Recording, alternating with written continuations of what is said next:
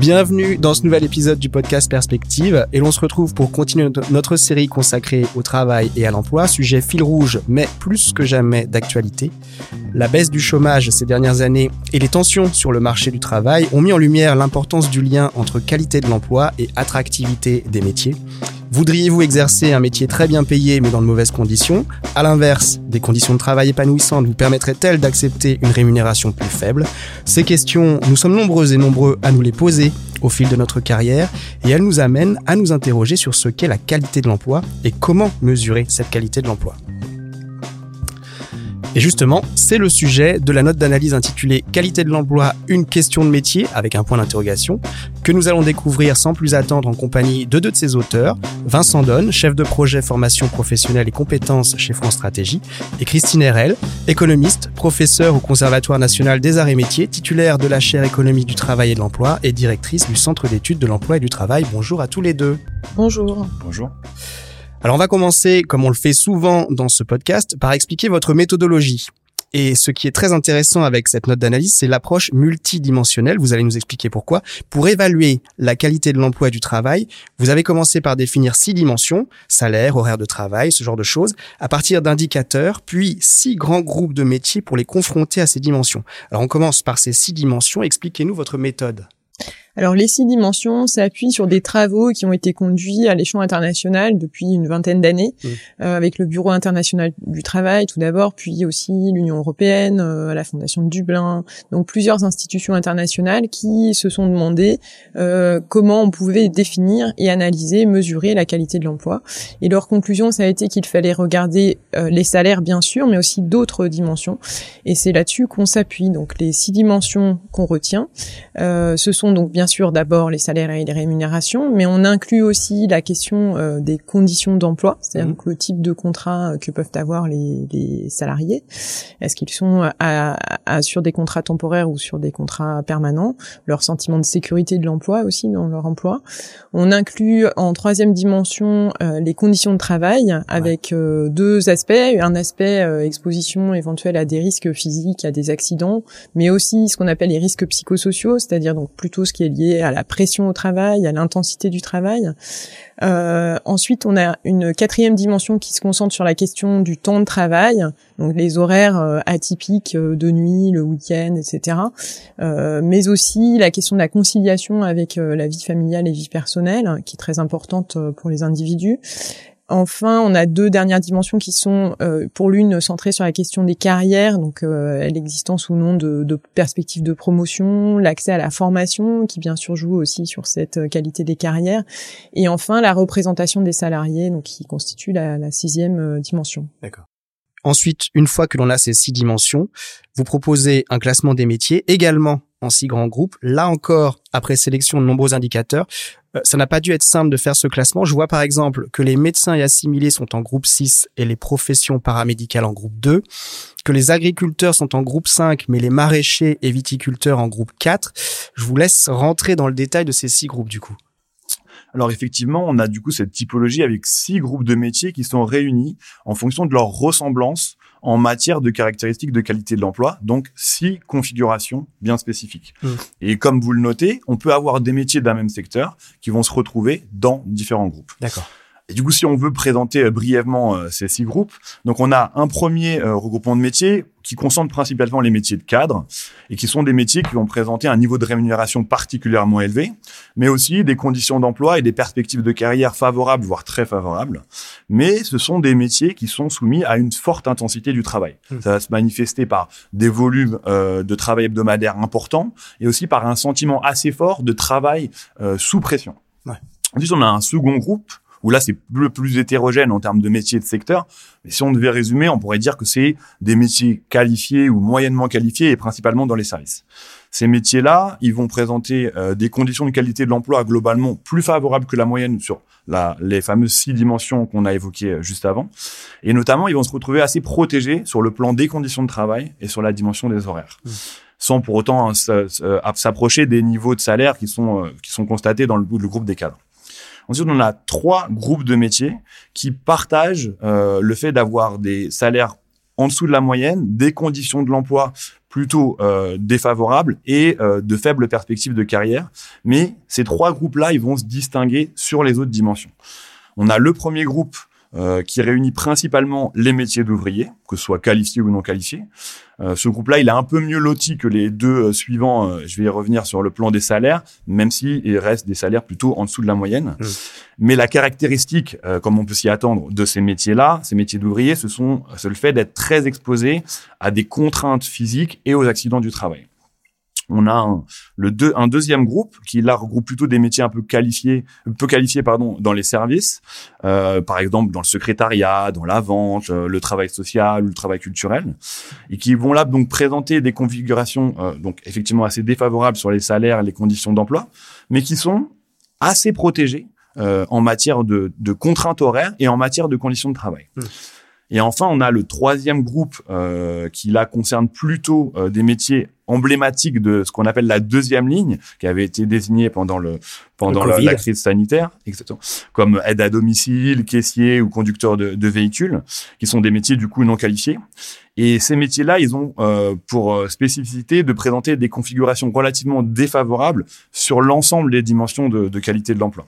Mais c'est vraiment sur la question des horaires qui se distinguent, si on peut dire, euh, négativement puisqu'ils sont particulièrement exposés euh, à des horaires atypiques, c'est-à-dire du travail le soir, du travail le dimanche, à des horaires morcelés aussi, hein, avec des, des, horaires qui vont être éclatés sur la journée et euh, qui présentent des difficultés euh, conciliation euh, vie privée et vie professionnelle. Donc nous, c'est vrai que dans notre approche, on essaye d'éviter de, donner des bons et des mauvais points, mais c'est vrai qu'il est forcé de constater que ces métiers-là présentent globalement une condition de l'emploi, une qualité de l'emploi qu'on peut considérer comme comme relativement défavorable. Et enfin, on a un dernier groupe qui est un peu spécifique. Euh, à l'instar du précédent, il est très exposé à des contraintes horaires fortes, mais à la différence du groupe précédent, il présente des niveaux de salaire et des perspectives de carrière qui sont là globalement au-dessus de la moyenne. Et c'est là qu'on retrouve bah, les métiers du soin, infirmiers, aides-soignants ou médecins, ou des métiers de la sécurité publique, armée, police, pompiers. D'accord. Alors maintenant, on a donc notre approche multidimensionnelle. L'intérêt de cette approche, c'est de dépasser les seuls enjeux des rémunérations. On revient un peu à ce que je disais euh, en, introduction, et d'ailleurs vous le dites euh, dans la note, les salaires ne compensent pas une faible qualité de l'emploi. Ça veut dire que c'en est fini de l'époque euh, du salaire comme critère principal où les gens pouvaient dire bon bah j'ai un job nul mais au moins je suis bien payé.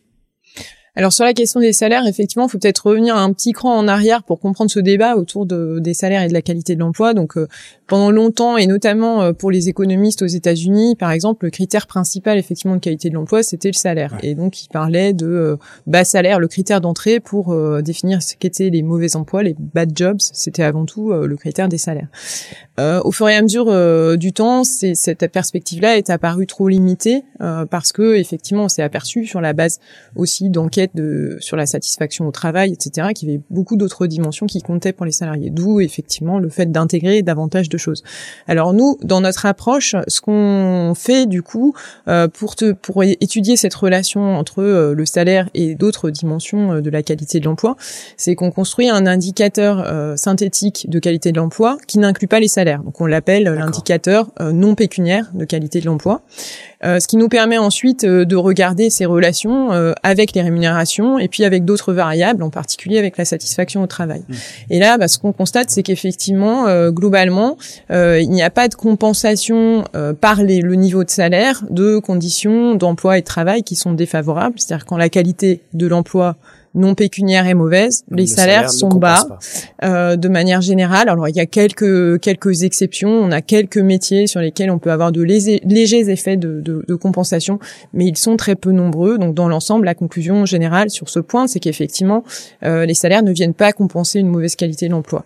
L'autre conclusion qu'on obtient aussi à partir de cet indicateur euh, synthétique donc euh, de qualité de l'emploi non pécuniaire, c'est qu'on confirme aussi l'idée que pour la satisfaction euh, des travailleurs, euh, ces, ces, dimensions de qualité de l'emploi euh, comptent autant que les salaires. C'est-à-dire mm. que du coup, euh, ce qui est le type de contrat, les conditions d'emploi, les conditions de travail physique ou, ou plutôt donc d'ordre psychosocial, comme je l'ai évoqué, eh bien ça compte pour la satisfaction au travail des salariés. Donc c'est quelque chose de très important du coup à prendre en compte.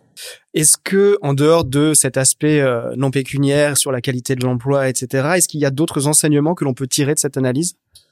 Bah, le, le premier enseignement et peut-être l'enseignement principal, c'est que aucune configuration de qualité de l'emploi n'est idéale toutes les configurations euh, qu'on identifie peuvent faire l'objet d'une amélioration, hmm. y compris par exemple pour les métiers de cadre dont on a vu qu'ils étaient soumis à une forme d'intensité du travail. Après, pour autant, c'est important de rappeler que toutes ces configurations, évidemment, ne se valent pas. Euh, une second, un second enseignement de, de, de notre travail, c'est le fait que la structure par catégorie socio-professionnelle, les fameuses CSP, joue un rôle important. Et c'est vrai que de fait, on a un groupe où on a quasiment tous les métiers de cadre, et d'un autre côté, un groupe où on a tous les métiers d'ouvrier. Alors on pourrait se dire que c'est pas forcément une surprise, mais ça montre que cette catégorisation-là, elle conserve une forme de pertinence, et en tout cas, si on prend ça à un niveau agrégé, et ça c'est quand même assez, assez intéressant. Un autre enseignement qui est là peut-être un peu plus euh, novateur ou en tout cas plus, plus innovant, c'est qu'on s'est rendu compte que certaines des dimensions de qualité de l'emploi sont corrélées. C'est le cas des salaires, des trajectoires et des perspectives de carrière et des conditions d'emploi. Du coup, pour le dire autrement, si vous avez un bon salaire, vous avez plus de chances d'avoir des perspectives de carrière favorables. À l'inverse, vous avez certaines de ces dimensions de qualité de l'emploi, les conditions de travail et les horaires notamment, qui apparaissent comme assez discriminantes. Alors qu'est-ce que ça veut dire? C'est l'idée que il existe une configuration avec des contraintes horaires fortes, on l'a évoqué, et des bas niveaux de salaire. Mais il y a aussi une configuration où on a des contraintes horaires fortes et des salaires un petit peu meilleurs. Donc on voit bien que la dimension salariale va distinguer les métiers et va euh, impacter ces, ces, ces configurations de qualité de l'emploi. Un autre euh, enseignement euh, justement qui reprend un petit peu cette, euh, cet indicateur autour de l'indicateur de qualité de l'emploi non pécuniaire, c'est qu'on s'est rendu compte que la qualité de l'emploi non pécuniaire influe plus sur la capacité des individus à conserver leur emploi jusqu'à la retraite que la question des salaires. Et ça, dans un contexte d'allongement de la durée de vie au travail tel qu'on la vit actuellement, c'est un enseignement assez important de se rendre compte que ces dimensions-là jouent un rôle, un rôle conséquent. Et enfin, dernier enseignement qu'on n'a pas le temps de, de, de, développer vraiment ici, mais c'est qu'on a vu, euh, on a fait ressortir euh, certaines différences parfois notables en matière de qualité de l'emploi au sein d'un métier entre euh, le secteur privé et le secteur public, à savoir que certains métiers qui sont présents dans le public et dans le privé vont avoir des configurations de qualité d'emploi différentes euh, selon qu'ils sont exercés dans le public ou dans le privé. Et tout ça, de toute façon, la note le détail. Très bien. On va maintenant se projeter dans quelques années et euh, faire le lien avec notamment le rapport métier 2030 que l'on cite régulièrement dans le podcast. Euh, on a déjà précédemment identifié des secteurs professionnels en tension, que ce soit dès maintenant ou, ou à horizon 2030. Votre note d'analyse alerte sur les déséquilibres potentiels et les indicateurs à prioriser dans la correction de ces déséquilibres. Ce qui est clair, c'est que si on n'améliore pas des conditions de travail dans des secteurs qui vont devoir forcément, fortement recruter d'ici 2030, on ne résoudra pas les pénuries de main-d'œuvre.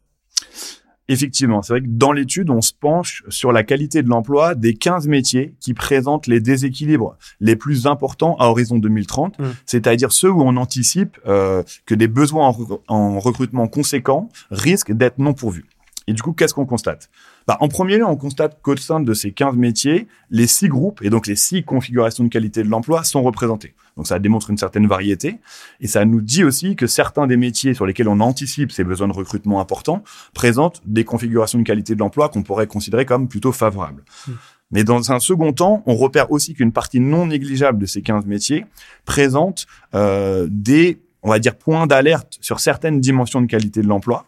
Euh, et c'est notamment le cas du top 3, donc des trois métiers qui présentent les plus grands déséquilibres anticipés, que sont les agents d'entretien, les aides à domicile et les conducteurs de véhicules. Et on constate aussi qu'une partie de ces métiers à fort déséquilibre, avec des points d'alerte en matière de qualité de l'emploi, concerne ce qu'on pourrait considérer comme des activités essentielles, que ce soit dans les métiers de la santé, dans les métiers du care, de la propreté ou des services publics. Et du coup, c'est vrai qu'au au vu du lien euh, entre qualité de l'emploi et attractivité euh, des emplois, il y a effectivement matière à, à s'inquiéter, si on peut dire un petit peu pour ces métiers. Et c'est vrai que c'est un constat qui souligne la nécessité de mettre en place de véritables politique multidimensionnelle d'amélioration de la qualité des emplois afin de renforcer l'attractivité. Et ça, ça nécessite bah, de se pencher au cas par cas sur ces métiers pour essayer de déterminer quels sont les leviers d'action euh, envisageables. Et c'est d'ailleurs euh, ce qu'on va essayer de faire dans la suite de nos travaux, toujours avec Christine Herel, en essayant de prendre certains métiers et de regarder quels leviers d'amélioration de la qualité de l'emploi pourraient être mobilisés. Eh bien, on se retrouvera avec plaisir pour reparler de la suite. Merci beaucoup Vincent Donne et Christine Herel pour cette note d'analyse qui s'intitule, je le rappelle, Qualité de l'emploi, une question de métier à retrouver en intégralité sur le site de France Stratégie avec les tableaux de score, les graphiques, il y a pas mal d'éléments visuels à partager. Et justement, en parlant de partage, partagez donc cet épisode à vos contacts, à votre réseau professionnel pour découvrir dans quel groupe de métier vous avez été classé, par exemple, quels sont vos indicateurs qui sont en rouge ou en vert.